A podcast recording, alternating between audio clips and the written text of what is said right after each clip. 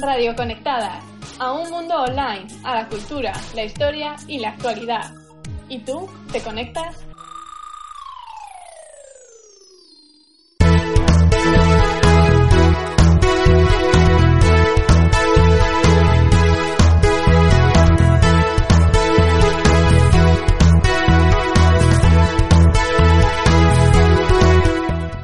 Buenos días, estamos aquí como de costumbre en el informativo de Radio Conectadas, actualidad semanal. Hartas de la superficialidad de los medios de masas, en este espacio hacemos un recorrido por todo el mundo. Partimos de España con los titulares nacionales y damos después la vuelta por los cinco continentes, ya que todos los lugares son igual de importantes. Mi nombre es Tania Lezcano Díez y me acompañan, como siempre, Jessica Murillo, Alba Ferrera, Abril Rocabert y Sergio Rodríguez. Comenzamos. Nacional.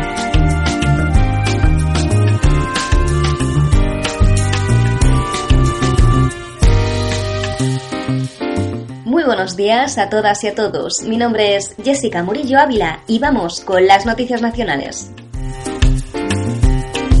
Semana frenética de pactos postelectorales en las que las nuevas imputaciones por corrupción amenazan con romper algunas de esas negociaciones. La otra noticia de la semana la protagoniza el paro con el mejor dato de la historia en un mes de mayo. Eso sin desgranar los datos. Si los analizamos, la cara B es mucho menos optimista. Es jueves 4 de junio y vamos con los titulares. Se inician los pactos postelectorales. Las imputaciones por corrupción amenazan con romper los pactos postelectorales. Destrucción masiva de documentos en los ayuntamientos del PP. Cae el paro, pero arroja cifras muy preocupantes. La Comisión contra la Violencia anuncia un expediente contra la pitada del himno. A 11 días después de las elecciones, seguimos pintando con colores el nuevo mapa político. El rojo y el azul desaparecen para dar lugar a nuevos colores. Así a estas alturas, la izquierda se plantea ya sus pactos para echar al PP. Vamos a ver cómo van esas conversaciones para pactar. En Valencia ya se ha creado la primera comisión del diálogo para ver quién gobierna. La mayoría absoluta era de 50 escaños, pero ningún partido lo consiguió.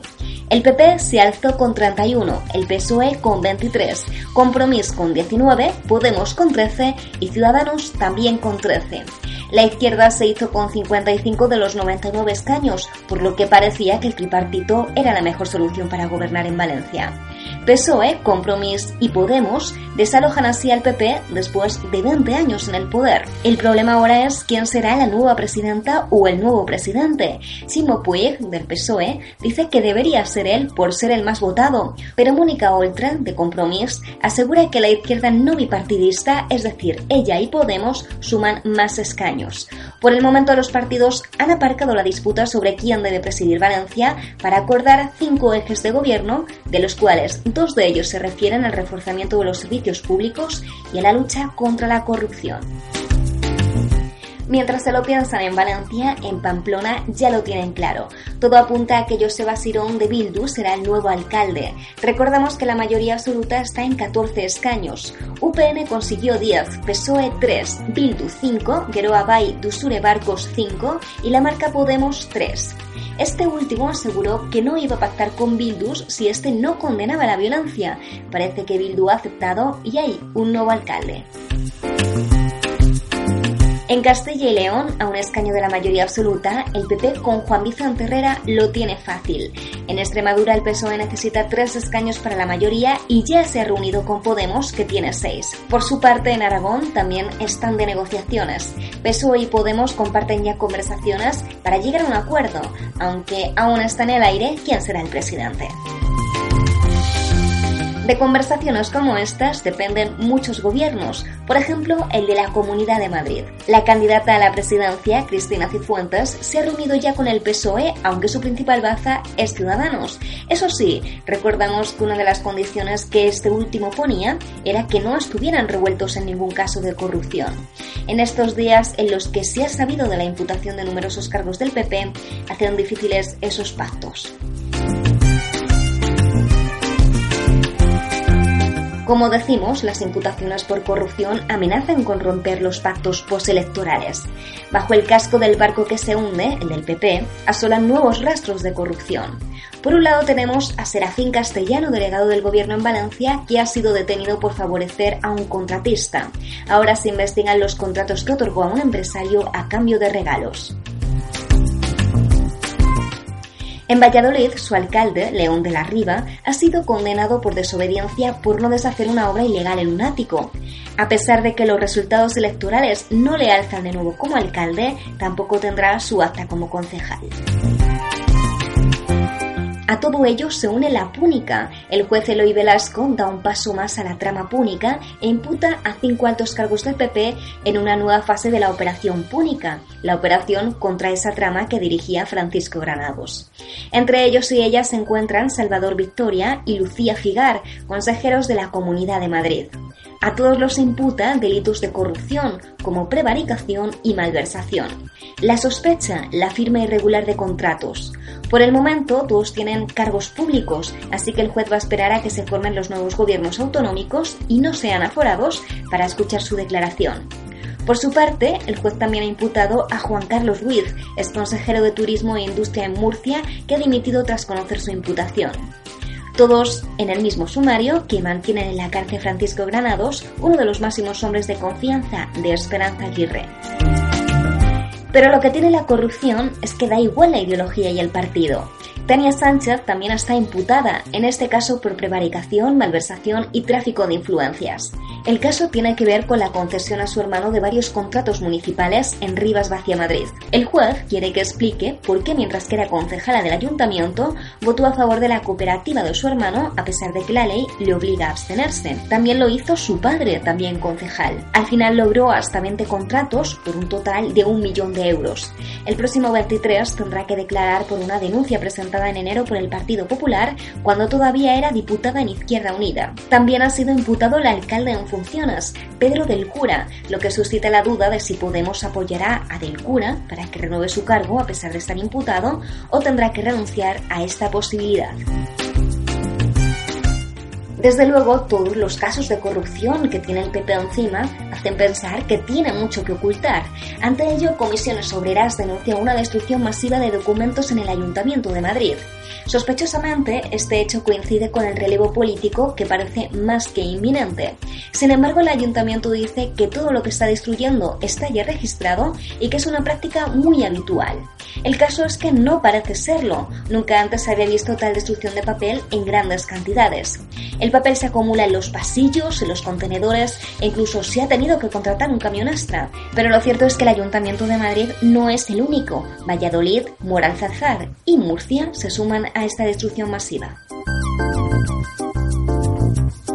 Y el paro registra el mejor dato de la historia en un mes de mayo. 117.000 personas en paro menos, pero un auténtico desastre. Lo que tenemos ahora es claramente peor de lo que teníamos hace unos años.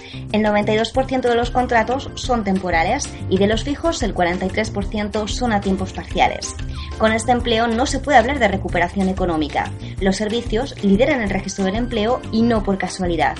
Con el verano llegan los trabajos estacionales, no obstante, la hostelería es el sector que más tira. Se desploman los contratos indefinidos y crecen los contratos a menos de 7 días. En total, mucha precariedad y deflación salarial, sueldos realmente de miseria. Lo que está claro es que sin calidad de empleo, la situación económica es muy débil y esto se demuestra en que mientras se crea empleo aumenta la pobreza y los y las desempleadas pierden la prestación. Según estos mismos datos, de la gente que no encuentra empleo, el 57,7% recibe la prestación, un 2,05% menos que el año pasado, o lo que es lo mismo, la mitad de la población en paro ya no cobra la prestación. Esto no puede permitirse con 4.200.000 personas en desempleo. Sin embargo, Rajoy no esconde su sonrisa. El presidente del gobierno dice que estos datos confirman la recuperación económica. Por su parte, los partidos en la oposición y los sindicatos afirman que no es suficiente y que no habrá recuperación hasta que exista empleo de calidad. Con todo esto, el gobierno, en vez de preocuparse por la cara B de los datos del paro, atiende temas mucho menos relevantes. La Comisión contra la Violencia anuncia que abrirá un expediente a los promotores y promotoras de la pitada contra el himno de España en la Copa del Rey. El tema ahora es a quién sancionará, si a los clubes o a las plataformas que pudieran haberlo difundido. Por el momento ya han dicho que no va a sancionar ni el Barcelona ni el Athletic de Bilbao. Encontrar a los y las responsables será más difícil que reflexionar sobre las causas de dichos pitos. Por su parte, el gobierno cree que es sancionable y que es un ataque contra la convivencia. Hay que decir que hasta este momento no ha habido precedentes de sanción. Todo ha quedado en expedientes o llamadas de atención. A pesar de todo, el gobierno central asegura que esto va en contra de la libertad de expresión y que ha hecho incómodo a toda la ciudadanía. Para que no quede impune, el PP propuso endurecer la ley, una propuesta que levanta ampollas en la oposición. A algunos grupos la propuesta de los populares les suena a represión. Con ello, sin tiempo para nuevos aconteceres en el gobierno, el PP propone endurecer la ley porque esto no es libertad de expresión. Está claro que hay un doble rasero a la hora de valorar los hechos. Hace unos años, cuando pasó exactamente lo mismo, pero en el gobierno socialista, el PP dijo que sí era libertad de expresión y que era una llamada de atención a la mala gestión de Zapatero. Por si esto fuera poco, hace unos meses, por alentar la violencia de género en los estadios, no hubo ningún tipo de reproche, pero por pitar el himno sí. Al gobierno no le ha faltado tiempo para poner el grito en el cielo. Realmente indignante. La violencia de género sí es un problema de Estado y de convivencia y no la pitada de un himno a la que muchas personas no les representa. Es más, la violencia de género es un problema de salubridad pública y un límite a la ciudadanía de más de la mitad de la población, que somos las mujeres. Ayer mismo conocíamos que una mujer había sido asesinada por su pareja en Alcalá de Guadaira, en Sevilla. Este asunto es realmente preocupante. Solo desde el año 1995, 1.344 mujeres han sido asesinadas por sus parejas o exparejas. Este año llevan 17 urge un pacto político y una alianza social contra el terrorismo machista, pero Rajoy prefiere poner el foco en otros temas y cubrir con un tupido velo su nefasta gestión en el gobierno.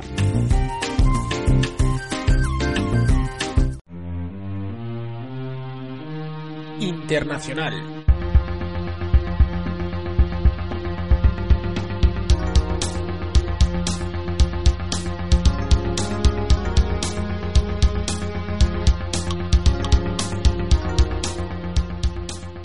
Muy buenos días, soy Alba Ferrera y arrancamos con Europa. Macedonia adelanta los comicios para poner fin a la crisis política.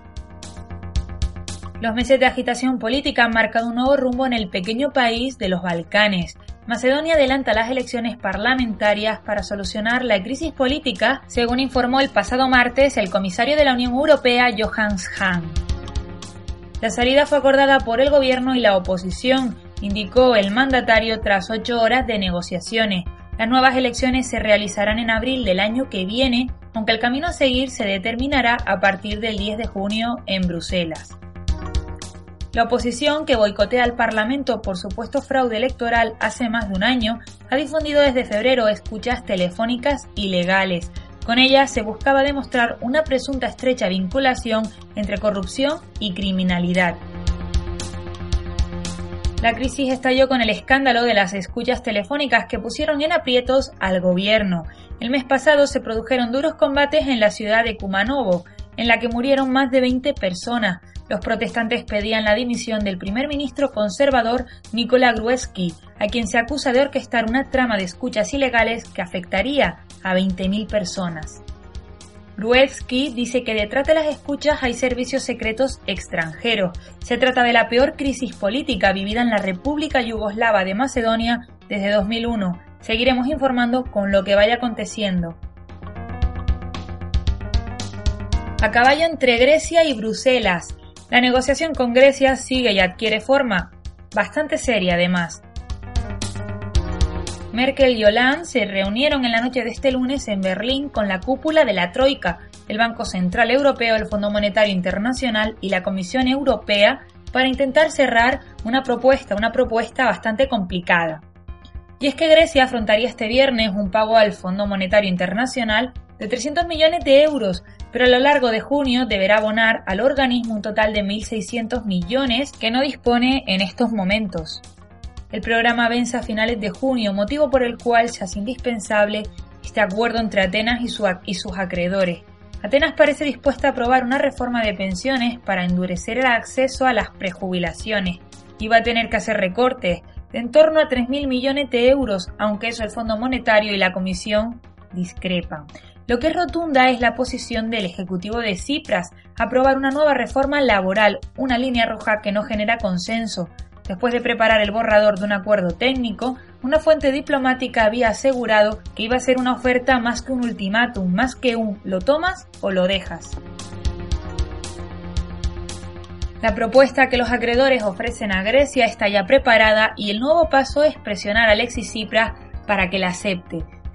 La propuesta que los acreedores ofrecen a Grecia está ya preparada y el nuevo paso es presionar a Alexis Tsipras para que la acepte. El primer ministro griego viajó ayer a Bruselas precisamente para hablar de todas estas cuestiones con el presidente de la Comisión, Jean-Claude Juncker, el jefe del Eurogrupo, Jeroen Dijsselbloem, y representantes del Fondo Monetario y del Banco Central para analizar la propuesta de acuerdo consensuada entre los acreedores en una minicumbre de urgencia.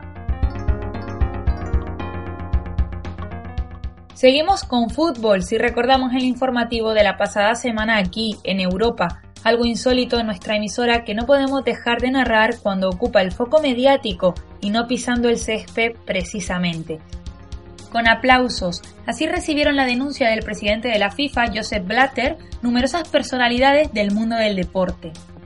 El presidente de la FIFA anunció el martes y por sorpresa que piensa dejar el cargo. Lo hace después de ganar la reelección al cargo hace cuatro días, cuando el puesto le hubiera permitido continuar cuatro años más al frente del organismo que ha dirigido durante los últimos 17 años. A pesar de que los miembros de la FIFA me han dado un nuevo mandato y me han reelegido como presidente, este mandato no parece tener el apoyo de algunas personas en el mundo del fútbol, los aficionados, los clubs, los jugadores, aquellos que inspiran la vida en el fútbol, como lo hacemos nosotros en la FIFA, que convocaré un congreso extraordinario para poner mi cargo a disposición. Se supone por no recibir la confianza, aseguró el presidente de la FIFA.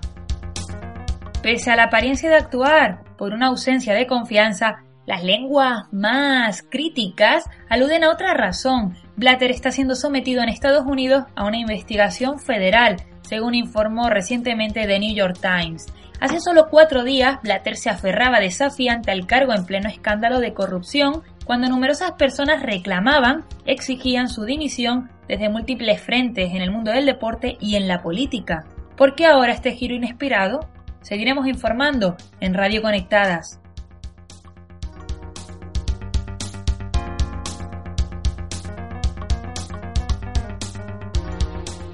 Asia. Irak investiga la retirada de Ramadi.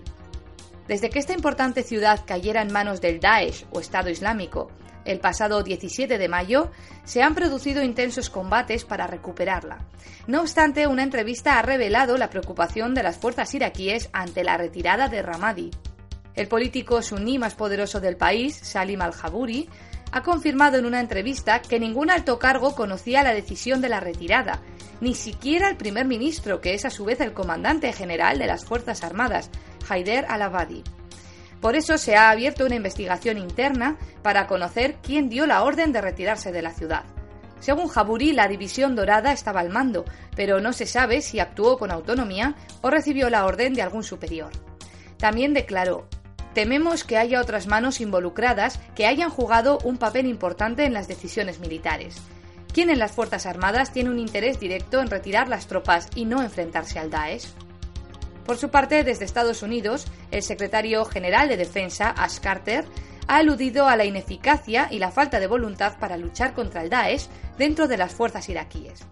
Respecto a esto, el primer ministro iraquí, al-Abadi, ha dicho que Carter tiene información errónea y está equivocado.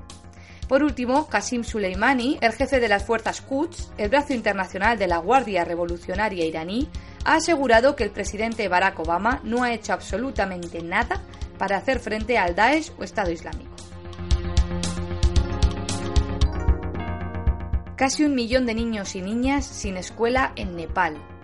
Han pasado más de cinco semanas del primer terremoto que asoló el país y que el 12 de mayo fue seguido por un segundo. Juntos acabaron con la vida de 8.000 personas. El domingo se reanudaron las clases en los colegios, que poco a poco volverán a la normalidad. Las principales actividades durante estos primeros días son la meditación, yoga, rezos, cantos y pinturas, con el fin de crear el ambiente para reanudar el ritmo normal en unos días. Asimismo, debido al estado de algunos edificios, en muchos lugares las clases se dan en improvisadas tiendas de campaña. Sin embargo, solo 14.000 niños y niñas cuyas escuelas fueron destruidas han vuelto a clase. Esto significa que aún hay 985.000, casi un millón, que no han podido regresar y se enfrentan a un elevado riesgo de abandonar la educación, según ha alertado UNICEF. 42 imputados en Bangladesh por el derrumbe del Rana Plaza en 2013. Entre los acusados se encuentra el propietario del edificio Rana Plaza, Sohel Rana, su padre y su madre. Además, hay 25 personas que se encuentran en paradero desconocido. Ha pasado mucho tiempo, dos años, así que recordemos los hechos. El 24 de abril de 2013, un edificio que albergaba cinco fábricas textiles en Dhaka se derrumbó, causando la muerte de 1.135 personas e hiriendo a 2.500. Tras la tragedia se presentaron dos denuncias, una penal y otra en virtud de la Ley de Construcción de Edificios. No era la primera vez que algo así sucedía. En noviembre de 2012 murieron 111 personas, en su mayoría mujeres, debido a un incendio en su fábrica, también cerca de Dhaka. El lugar no contaba con los dispositivos de emergencia necesarios y los trabajadores y trabajadoras recibieron la orden de permanecer en sus puestos a pesar del humo. En enero de 2013 también se produjo otro incendio, que causó ocho muertos, dos de ellos menores de edad, en instalaciones de la española Inditex, proveedora de ropa de Zara, entre otras. La noticia del derrumbe del Rana Plaza estremeció Occidente porque era un lugar que fabricaba ropa para importantes multinacionales como Inditex, HM, Primark o el Corte Inglés. Salieron una vez más a debate las pésimas condiciones laborales de trabajadores y trabajadoras en el sur de Asia. En este caso, el salario de quienes confeccionaban la ropa para la tan asequible Primark era de 28 euros al mes. Así se entienden los bajos precios. Es incómodo pensar que estas empresas mantienen esas condiciones de trabajo porque nosotros y nosotras consumimos sus productos. Por eso hay mucha gente que prefiere hacer oídos sordos y seguir comprando. Es incómodo darse cuenta de que somos cómplices de esas muertes, pero si somos conscientes, por mucho que duela, también tenemos la fuerza para castigar a esas empresas. ¿Somos capaces de ayudar a esta gente de verdad o tan solo lamentándolo, al igual que lo lamentan las multinacionales con sus comunicados maquiavélicos? ¿Somos víctimas o verdugos? Queremos cambiar el mundo, pero ¿somos capaces de empezar con sacrificios tan pequeños como este? Pensémoslo. América. Arrancamos las noticias en Estados Unidos, donde se inaugura una nueva etapa tras ser aprobadas las limitaciones al espionaje de la Agencia de Seguridad Nacional. Por primera vez desde el 2001 se recorta el poder de la Agencia de Espionaje Electrónico. El Senado dio el visto bueno al proyecto de ley por 67 a favor y 32 en contra y lo remitió al presidente Barack Obama. La aprobación llega tras dos semanas de debate en el Senado que provocaron que partes de la polémica ley patriota expiraran en la noche del domingo pasado. La Cámara Alta por fin ha dado su consentimiento a la ley de reforma conocida como Ley de Libertad de Estados Unidos sin ningún tipo de enmienda. El presidente Barack Obama ya ha promulgado la norma, con lo que vuelve a entrar en vigor con las modificaciones correspondientes. Respaldada por él mismo y el presidente de la Cámara de Representantes, el republicano John Boehner, la iniciativa obtuvo una fuerte oposición del líder de la mayoría del Senado, el también republicano Mitch McConnell.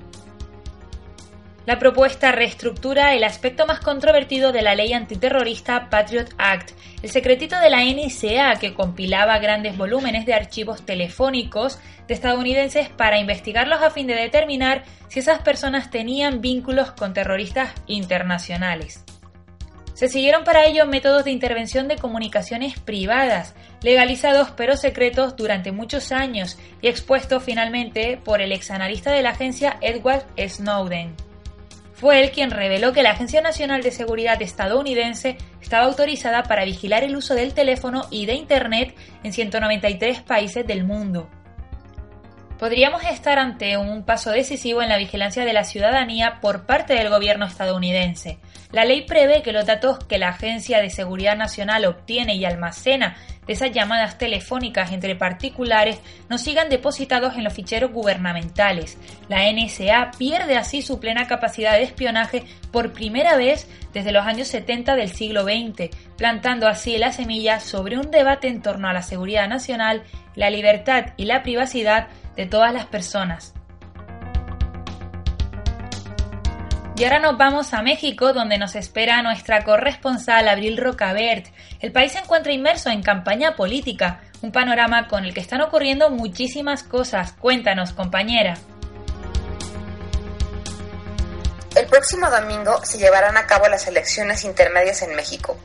Se trata del proceso electoral más violento de la historia del país con 7 muertos y 36 heridos, y con millones de ciudadanos inconformes, ya que todos los partidos políticos están involucrados en temas de corrupción y porque el país se enfrenta a altísimos niveles de violencia e inseguridad. En el marco de las campañas electorales, Rigoberta Menchú, activista indígena guatemalteca y Premio Nobel de la Paz, fue invitada por el gobierno mexicano para fungir como observadora electoral y promover el voto de los mexicanos en Guerrero, uno de los estados más violentos de México, donde hace más de ocho meses 43 estudiantes fueron desaparecidos y seis más asesinados. Los familiares de los estudiantes han manifestado que en Guerrero no hay las condiciones necesarias para realizar las elecciones y han hecho un llamado a la ciudadanía a no acudir a las urnas el próximo 7 de junio.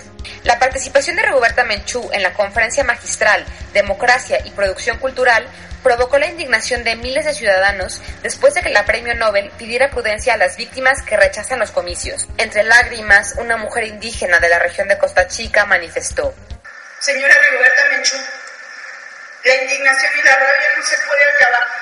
No podemos seguir pidiendo un minuto de silencio por los desaparecidos, porque pedir un minuto de silencio por cada desaparecido y por cada asesinado en nuestro país, en nuestro estado, es quedarnos callados eternamente. La prensa mexicana ha indagado sobre los recursos que el gobierno utilizó para el acto con la activista guatemalteca, encontrando que se otorgaron 40 mil dólares a la Fundación Rigoberta Menchú. Durante varios días, Rigoberta Menchú ha sido cuestionada a través de las redes sociales por parte de miles de personas que esperaban solidaridad con las víctimas antes que legitimación al sistema democrático y al proceso electoral en México.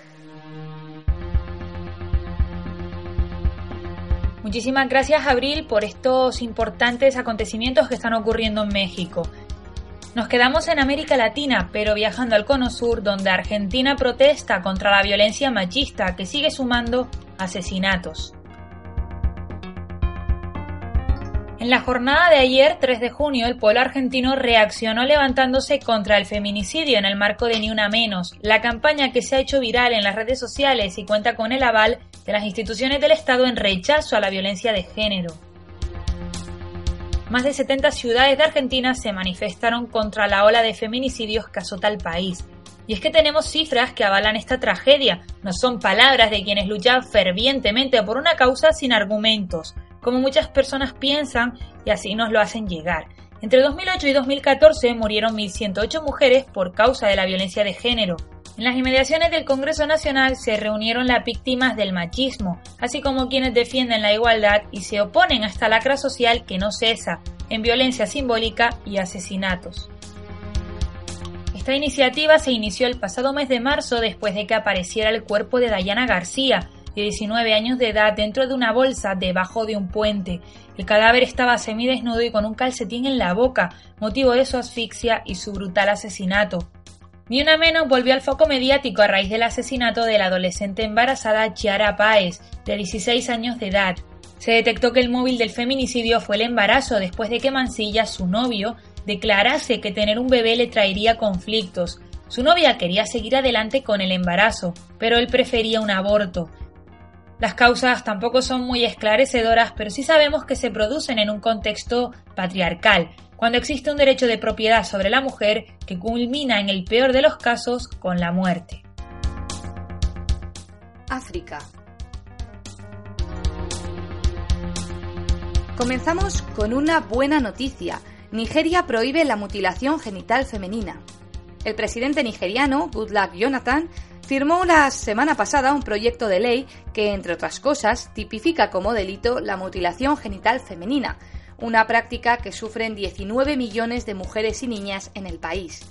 Textualmente, la ley prohíbe la circuncisión femenina o mutilación genital y la expulsión forzada del hogar. También prohíbe el abandono de cónyuge, hijos y otros familiares a cargo y sin sustento y otras prácticas tradicionales nocivas y vinculadas a la violencia de género. Los expertos y expertas esperan que esta medida tenga un efecto dominó sobre el resto de países africanos, donde la práctica es aún más común. En algunos lugares la tasa de prevalencia supera el 95%. Es el caso de países como Somalia, Guinea, Djibouti y Egipto. Este último a pesar de contar ya con una ley que penaliza la práctica desde 2008. Nigeria tiene una población de 175 millones y la prevalencia se estima en alrededor del 27%.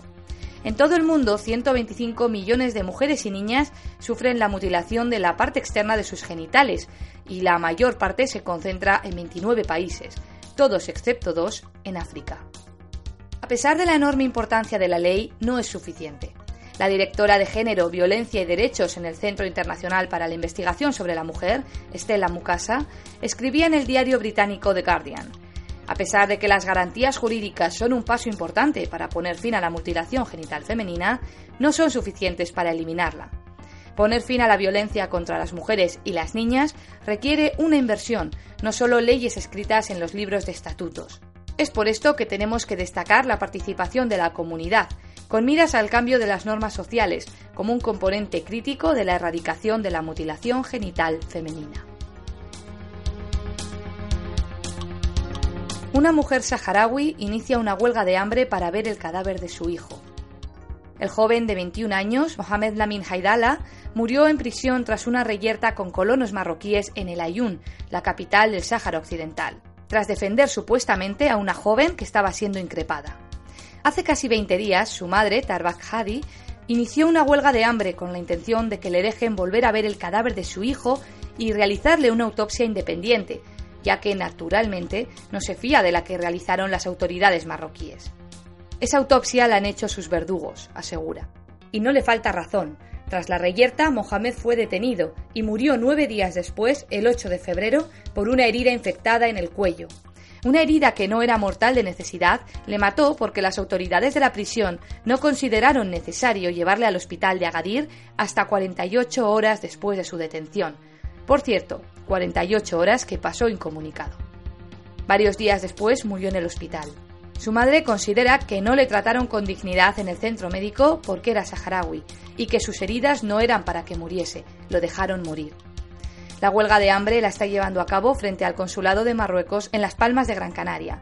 Hace una semana fue ingresada en el hospital con hipoglucemia y unas horas después recibió el alta y volvió a la esquina en la que permanece en ayuno, tan solo hidratándose.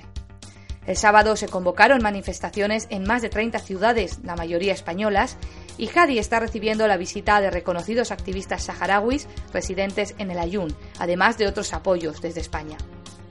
Desde Radio Conectadas enviamos toda nuestra fuerza a esta madre saharaui y al pueblo en general para que nunca cesen su lucha y también nos unimos a la presión al gobierno español para que por fin haga justicia y garantice la libertad de esta excolonia española sobre la que tenemos una gran responsabilidad. Menos personas pasan hambre en el mundo, pero continúan las injerencias extranjeras. La Organización de Naciones Unidas para la Alimentación y la Agricultura, la FAO, hizo público la semana pasada el informe sobre seguridad alimentaria. Asegura que por primera vez en 25 años se ha reducido el número de personas que pasan hambre en el mundo. Existen alrededor de 795 millones de personas subalimentadas, 160 millones menos que hace 10 años y 200 millones menos que en 1990. En 1996, los gobiernos se comprometieron a reducir a la mitad la cifra absoluta de personas subalimentadas para 2015. Según el organismo, 29 países han logrado este ambicioso objetivo. Sin embargo, nadie recuerda los motivos por los que la pobreza extrema continúa en el planeta. Mientras conocíamos esta noticia, nos llegaba otra nada alentadora. Pequeños agricultores africanos luchan por defender sus tierras. Sí, siglo XXI, año 2015. Según un estudio realizado por la ONG Food First Information and Action Network, entre 2007 y 2012 los países de África Central y Occidental han cedido 22 millones de hectáreas a grupos extranjeros que exportan el total de sus productos. El Banco Mundial y los países donantes de fondos fuerzan a muchos gobiernos africanos a modificar su legislación sobre el suelo y casi siempre lo hacen en favor de empresas privadas, según denuncian los afectados. El uso de las tierras sí queda en manos de las comunidades tradicionales, pero no su propiedad ni los frutos que dan.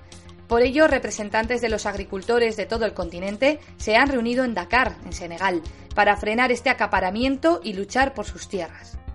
Las principales empresas extranjeras proceden de Europa, América y Asia. Mientras los gobiernos aceptan esto y continúan fomentándolo, sacan a relucir su doble moral con un falso interés de terminar con la pobreza. Si se terminara efectivamente con la pobreza, ¿cómo iban a beneficiarse de tantas tierras que no son suyas sin ningún tipo de impedimento?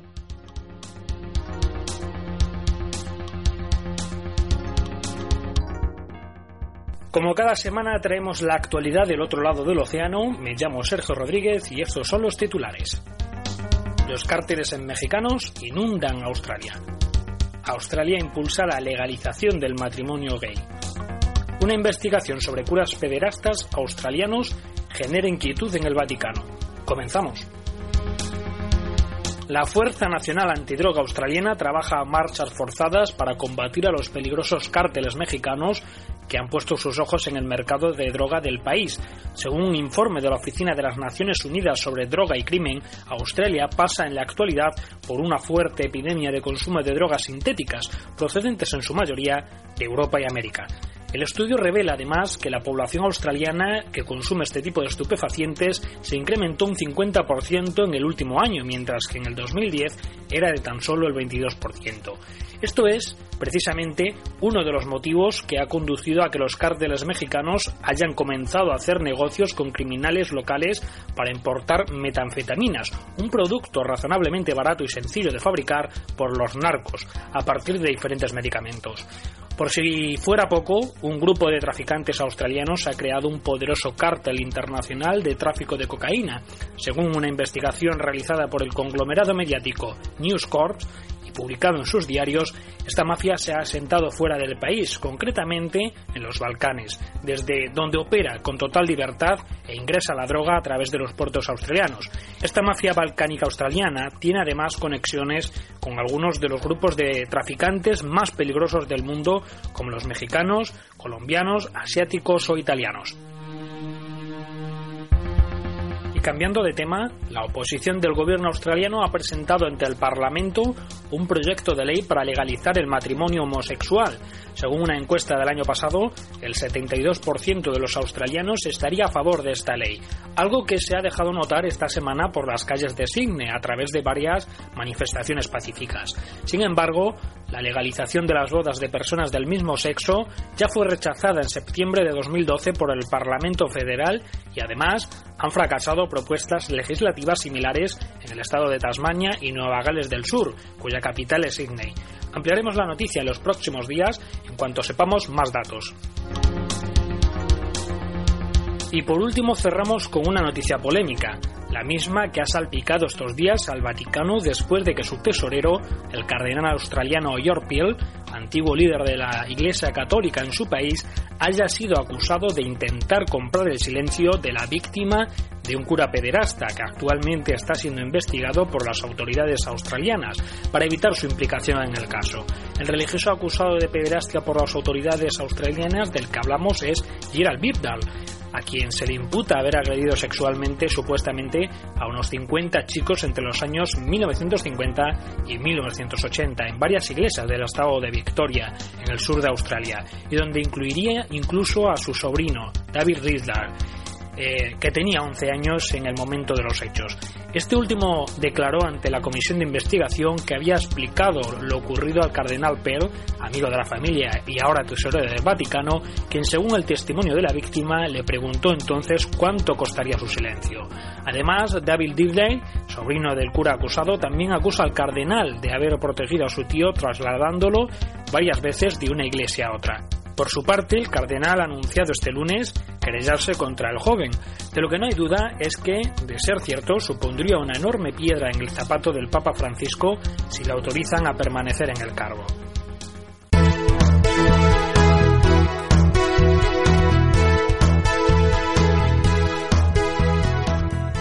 Hasta aquí toda la actualidad semanal. Muchas gracias por haber estado con nosotras y nos vemos el próximo jueves a las 12. Os recordamos que este domingo tenemos una cita con nuestro programa cultural Crearte, así que permaneced atentos y atentas a nuestra página web y a las redes sociales. Muy buenos días.